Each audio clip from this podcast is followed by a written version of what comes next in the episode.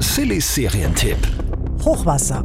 Neue Serie auf Netflix ist eine polnische Produktion, die auf wahren Begebenheiten beruht, nämlich auf einer Hochwasserkatastrophe im Jahr 1997. Wären wir denn auf ein mögliches Hochwasser vorbereitet? Was für ein Hochwasser.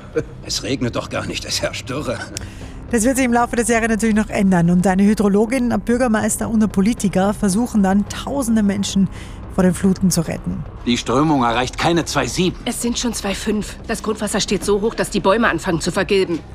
Kommen bei euch auch wahrscheinlich gleich Erinnerungen hoch äh, an das Hochwasser in Oberösterreich 2013. Hochwasser.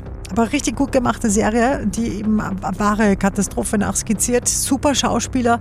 Erinnert mich irgendwie an die Erfolgsserie Tschernobyl damals. Ja, die war auch ganz, ganz großartig.